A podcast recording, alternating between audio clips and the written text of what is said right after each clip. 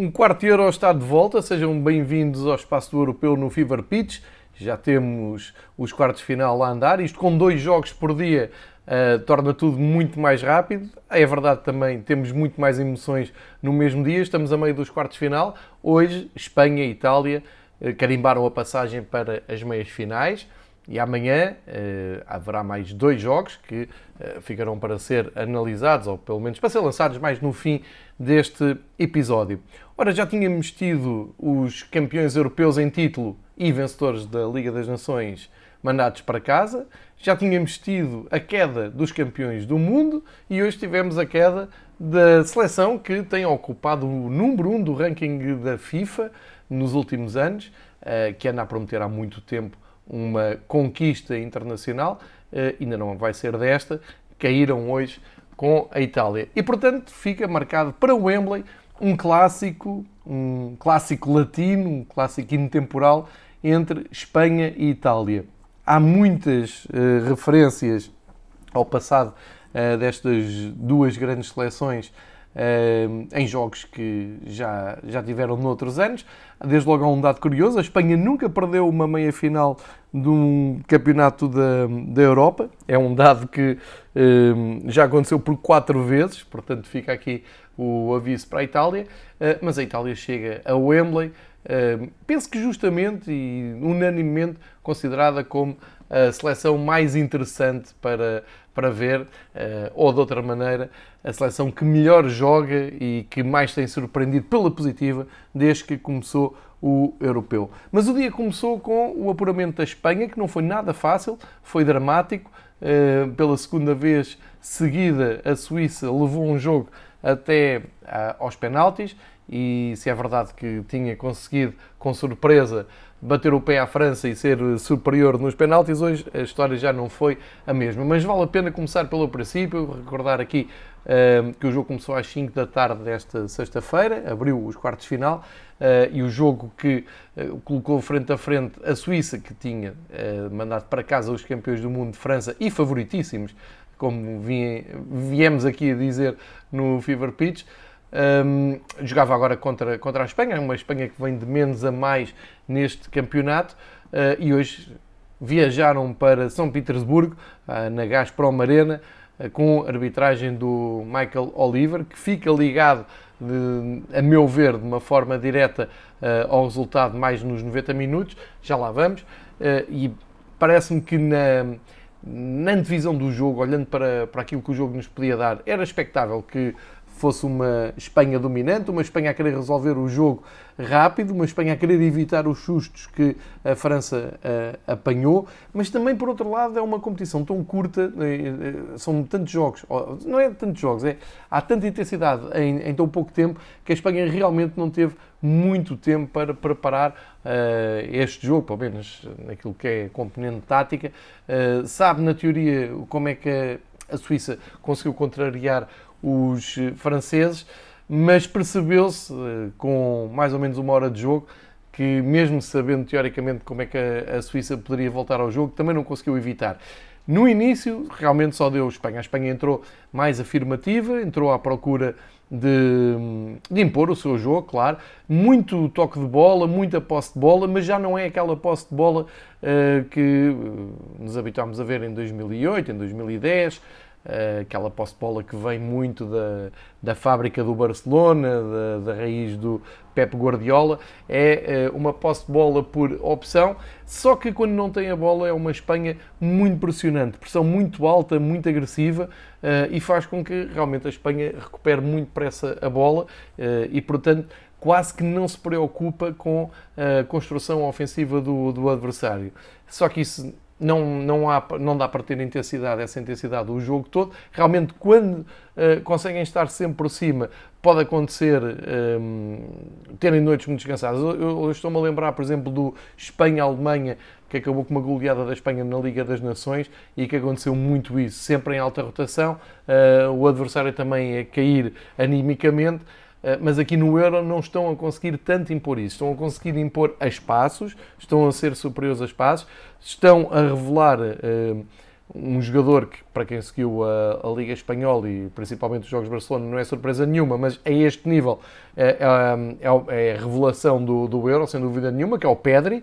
Já se esperava que fosse a revelação, mas ele está a jogar a um nível ainda mais alto daquilo que eu esperei. É sem dúvida, nesta altura, o craque da seleção espanhola.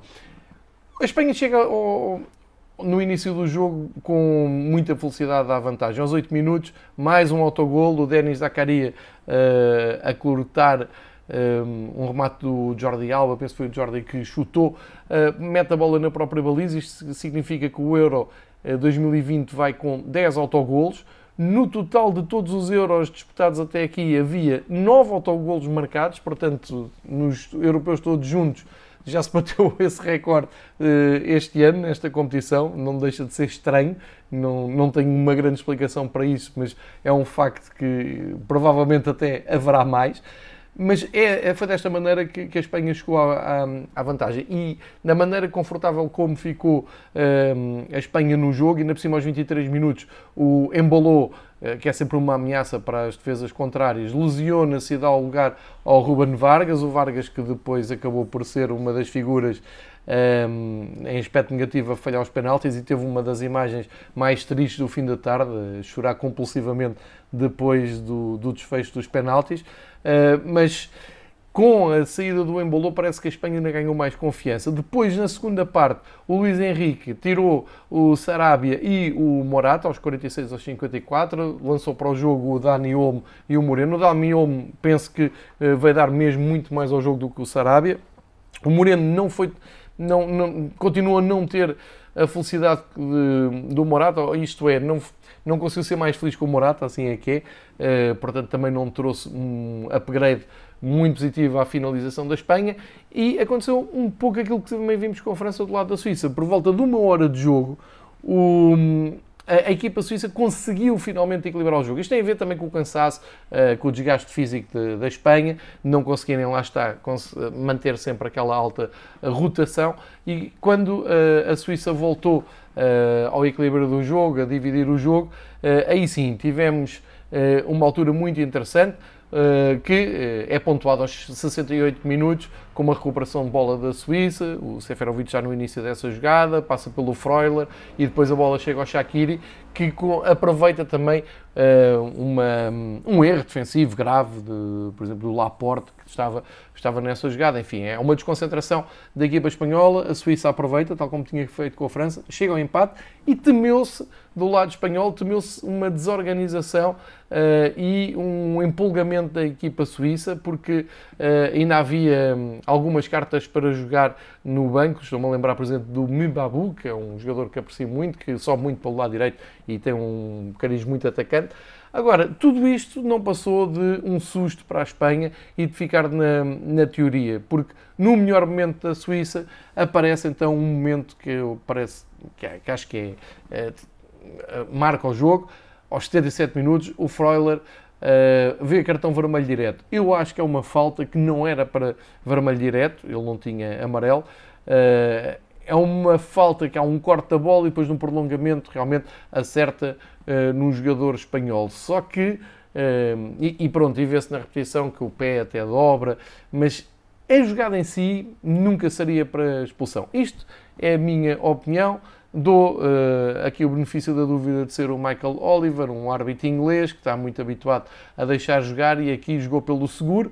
Tenho pena porque acabou por estragar o jogo, condicionou muito o jogo. Depois eh, foi só uma questão de resistir e foi isso que o Petkovic fez. Tirou o Shakiri e meteu o Gibril só, tirou depois o Seferovic para meter o Gavranovic e eh, basicamente foi resistir até uh, ao fim dos 90 minutos. Inclusive uh, ainda saiu o Zuber entrou o Fastnac e da, da parte do Luís Henrique Uh, foi lançando jogadores para tentar ganhar o jogo ainda nos 90 minutos. Foi a jogo o Oyarzabal, o Llorente que foi para o meio campo jogar no lugar do Coque e ainda um, ehm, tentaram os, os, os, espanhóis resolver isto nos 90 minutos para ficarem salvo de qualquer surpresa no prolongamento. O prolongamento também não tem grande história, é um ataque desenfreado da Espanha uh, à baliza do Sommer, grande exibição do guarda-redes do Mönchengladbach, curiosamente muita gente nas redes sociais um, ehm, a elogiar o Jens Sommer ia dizer que poderia ser uma contratação interessante para os melhores clubes. É preciso lembrar que o Jan Sommer jogou na Liga dos Campeões pelo Borussia Mönchengladbach, já está num grande clube. Eu sei que não é o mais mediático, mas uh, não é fácil tirá-lo uh, de lá na, na, Bundesliga e a lutar uh, por, por lugares europeus. Só fica aqui esta à parte.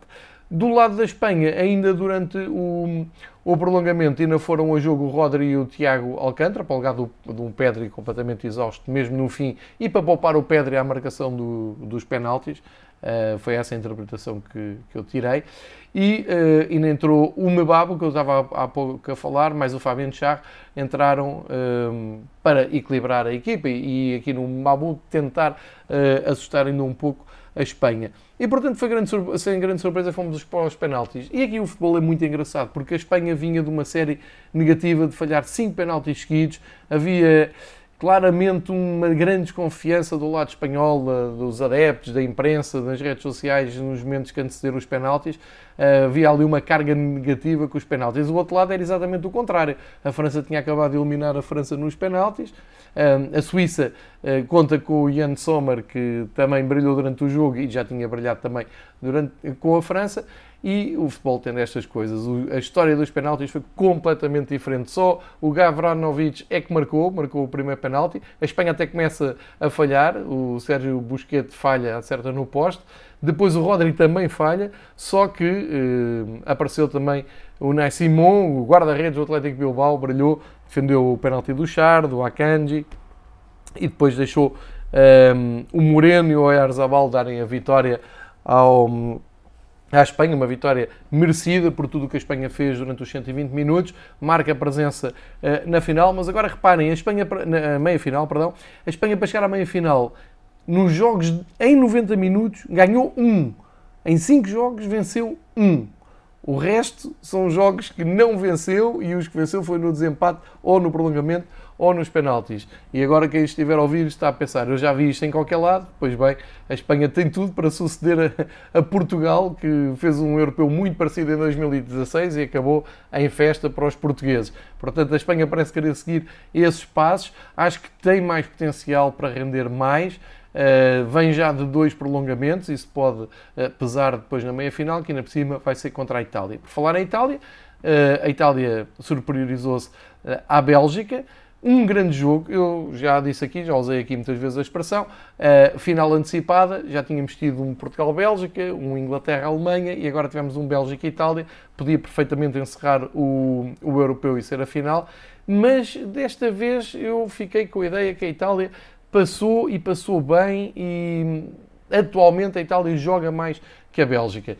Isto tem dois caminhos. Um, o da Bélgica é uma decepção, é mais uma decepção da geração de ouro. Não parece que vão conseguir um, um grande feito internacional. Vão acabar por passar ao lado das grandes conquistas. Não deixam de ser uma grande seleção e não vão, uh, por causa desta hum, eliminação, não vão passar a ser uma, uma seleção de segundo plano ou medíocre. Não, vão estar lá sempre em cima, assim saibam, uh, também consigam ir renovando a, a sua seleção. Têm grandes nomes é, é, verdade que não jogaram com o Hazard, é verdade que jogaram com o meio Kevin De Bruyne, que é, foi isto que aconteceu, é um De Bruyne de 50%. Foi pena, porque se fosse uma seleção da Bélgica na sua máxima força, talvez as coisas fossem, fossem diferentes. Agora, a verdade é que um, isto começou tudo muito, muito bem para a Itália. O Bonucci faz um gol aos 14 minutos, que é anulado pelo VAR, mas 15 minutos depois o Barella faz o 1-0 com o passo do Verratti e mesmo em cima do intervalo o Insigne faz um daqueles golos que os napolitanos estão eh, fartinhos de ver, no bom sentido, aquele arco da esquerda para a direita, a bola sem defesa possível, 2-0. Felizmente, para nós que não estávamos a torcer por ninguém, o Lukaku aparece aos 45 mais 2 a converter um penalti e deixou incerteza no resultado, mas nunca deu realmente a impressão da Bélgica conseguir ser superior. Houve ali umas alturas em que deu a ideia que a Bélgica poderia empatar, há ali uma oportunidade para o, o Lukaku na, na, área, que a bola sai um bocado por cima, há a felicidade do Spinazzola tirar uma bola que ia para a baliza, enfim. Também parece que é uma Itália feliz, uma Itália que está com, eh, com boa, com, como dizem os ingleses, a boa vibe, não é? aquela good vibe de eh, nos momentos chaves as coisas correrem bem, mas é uma Itália que joga bem, encanta, alta rotação, está o jogo todo uh, dentro do jogo, quer dizer, não, não abdica de, das suas ideias. Uh, tem um banco, que eu já disse isto aqui no jogo com a Áustria, tem um banco que pode ser diferenciador para ganhar este europeu, uh, que é o facto de quando as coisas correm mal ou não.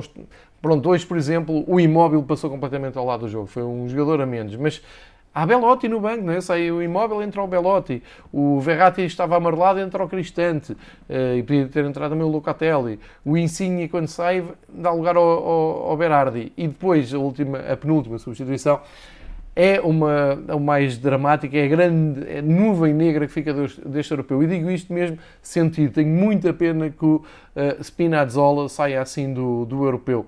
Uh, a lesão dele percebeu-se logo que era gravíssima, quando, da maneira como ele caiu, a maneira como ele até foi aplaudido por um adversário que estava perto dele. O Spinazzola vinha.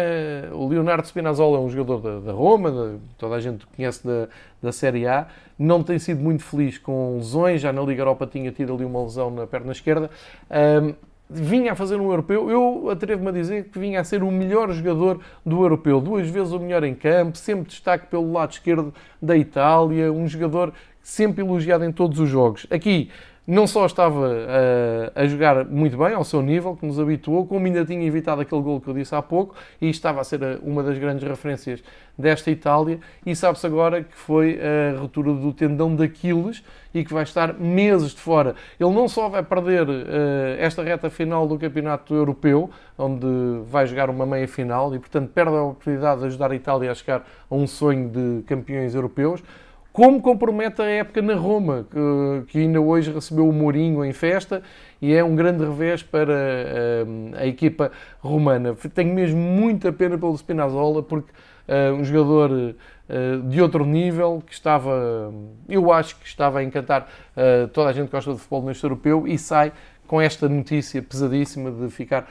muito tempo de fora. Pronto, é uma nuvem negra que fica por cima deste jogo, que fica com, com a Itália. A parte boa é que a Itália hum, respira saúde, vamos dizer assim, está hum, com um futebol de alto nível.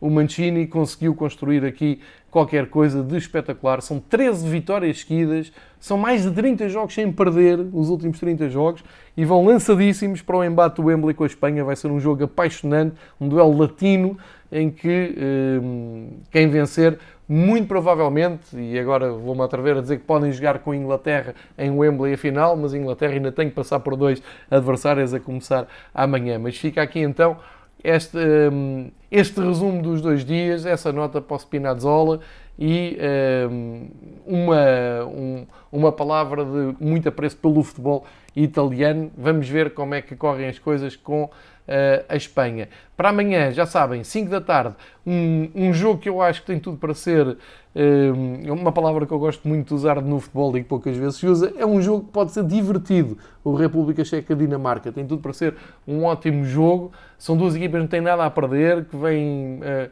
a marcar este torneio de formas diferentes, mas muito positivas. E depois às 8 temos esse Ucrânia-Inglaterra também para acompanhar fora de campo, porque hoje as autoridades romanas avisaram que os ingleses não vão poder entrar mesmo com bilhete, não vão poder entrar por questões sanitárias, mas eu desconfio que vai ser uma daquelas invasões à capital italiana que vai dar um, bom acompanhamento nas redes sociais.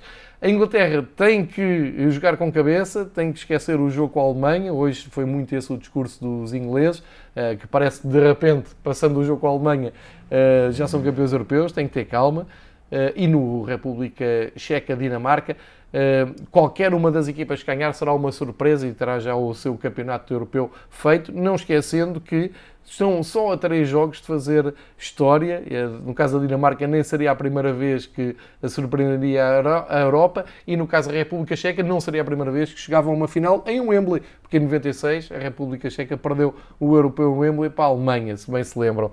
E portanto, fica aqui o lançamento para, para os dois próximos jogos da manhã. O Euro, deixem-me eu dizer, aconteça o que acontecer, tem sido um torneio sensacional, com grandes jogos, muitos golos, muita emoção histórias belíssimas para contarmos nos próximos anos e, portanto, a recompensar todos os adeptos de futebol que têm dedicado o seu tempo a acompanhar a competição, como tem acontecido aqui no Fever Pitch. Vamos eh, encerrar o episódio de hoje. fazendo o convite para amanhã voltarem, para depois do Ucrânia e Inglaterra, fazermos as contas dos quartos de final e lançarmos então esses meias finais, que já tem um jogo marcado, esse duelo latino e apaixonante entre Espanha e Itália. Bom futebol amanhã, um sábado gordo, com dois grandes jogos a partir das 5 da tarde. Amanhã cá estaremos para mais um quarto de hora no Fever Pitch.